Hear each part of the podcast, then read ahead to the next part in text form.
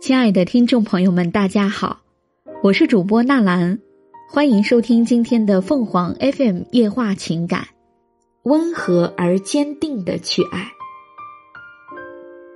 养育孩子是一场修行，在这条路上，作为家长的我们也接触了很多的教育理念，想通过这些让我们的修行更加顺利，但很多时候却还是道理都懂，就是做不到。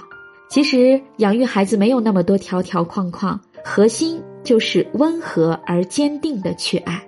但在实际生活里，要真正把握好度并不容易，要么少了温和，要么少了坚定。多数时候都能做到温和，但是却很难做到坚定。这样的场景和对话，我相信大家都很熟悉。九点多了，孩子还关在房间里玩游戏，家庭作业都没完成。那你有跟孩子商议过电子产品使用规则吗？有，但是没用。不让他玩游戏，他就生气。你去提醒一下他继续玩游戏的后果，比如晚睡、作业完成不了等等。我提醒过了，他把我吼出来了。在这些场景里，家长仿佛成了一个委屈无助的孩子，而孩子则是高高在上的大人，比家长更加坚定。家长为什么做不到坚定？总结起来有以下几个原因：家长跟孩子的角色错位。孩子尚未成年时，家长是孩子的法定监护人。所谓监护，就是监督和保护。在孩子自律能力逐渐形成之时，家长有责任、有义务监督、规范孩子的言行，以及保护孩子，使其少受不良习惯的影响和伤害。新时代的养育理念倡导爱与尊重。家长需要尊重孩子的意见，不应该控制孩子，也不应该让孩子反过来控制我们。家长跟孩子的人格是平等的，可以像朋友一样相处。但当孩子长出歪枝时，家长也应拿出师长一般的威信和担当，剪去孩子不良习惯的歪枝，让孩子慢慢长成参天大树。行为界限不清。在日常生活里，很多言行对错与否没有明确的界限，比如玩一小时游戏是对是错，究竟该九点睡还是十一点睡？不同家庭、不同孩子可以设定不同的养育界限，或宽松或严格都没错，但有几条底线性的原则需要所有家长坚定捍卫。涉及安全健康的行为，涉及破坏尊重的行为，家长孩子共同约定好的规则。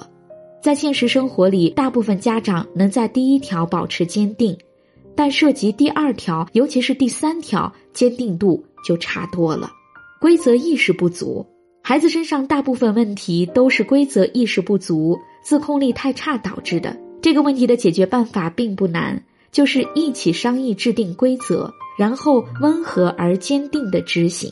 有些家庭没有规则的概念，只有口头说教。然后很轻易的被孩子口头反驳回去。有些家庭只给孩子制定规则，但家长自身没有规则意识，带头破坏规则和约定。很多家长有了规则意识，也设置了规则，但规则本身设置的不合理或存在漏洞，被孩子轻易钻了空子。常见的漏洞是没有约定违约后果，或者违约后果不痛不痒，孩子根本不在乎。比如。有些家长制定的孩子犯错的规则是扣掉小星星，这个有用吗？得看孩子的年龄。比如孩子写作业拖延违规，应该承担什么后果？一般的逻辑后果是减少孩子自己支配的自由时光，但有些孩子从来没享受过自己支配的自由时光，所以对此并不向往，缺乏执行的勇气。有些家庭制定好了规则，违约后果也很明确。但在执行时，最后的临门一脚，家长又软弱了，妥协了。因为刚实行规则时，经常会遇到孩子的抵触，而很多慈爱的母亲最害怕孩子哭闹和生气。第一次违规，孩子哭几声，家长就妥协了；第二次违规，孩子抵抗一下，家长也妥协；第三次违规以后，孩子就已经完全藐视规则了，家长自己也对规则失去了信心。那是不是有了规则就毫无妥协的余地呢？也不尽然。如果孩子年龄小、认知力不够，规则不理解或忘了，可以偶尔妥协一两次。妥协之后再重新强化规则。但对于认知发展已经完备的大孩子来说，就另当别论了。如何增强家长的坚定？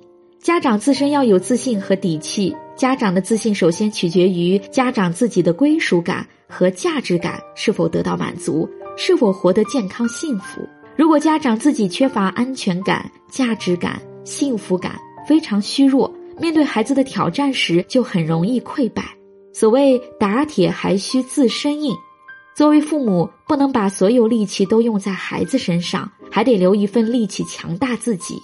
只有足够坚强的父母，才能像山一样坚挺的给孩子立界限、树规矩。宝贝，我爱你，但这样的行为不允许。